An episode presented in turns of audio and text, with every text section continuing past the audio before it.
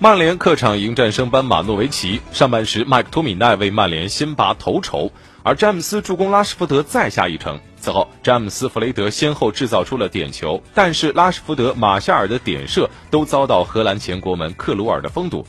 下半时，拉什福德助攻马歇尔扩大了优势，詹姆斯加纳英超首秀。中场前，阿尔南德斯为诺维奇扳回一球，最终曼联三比一战胜诺维奇，双线两连胜。本场战罢，曼联积十三分排在第七，诺维奇积七分排在第十九位。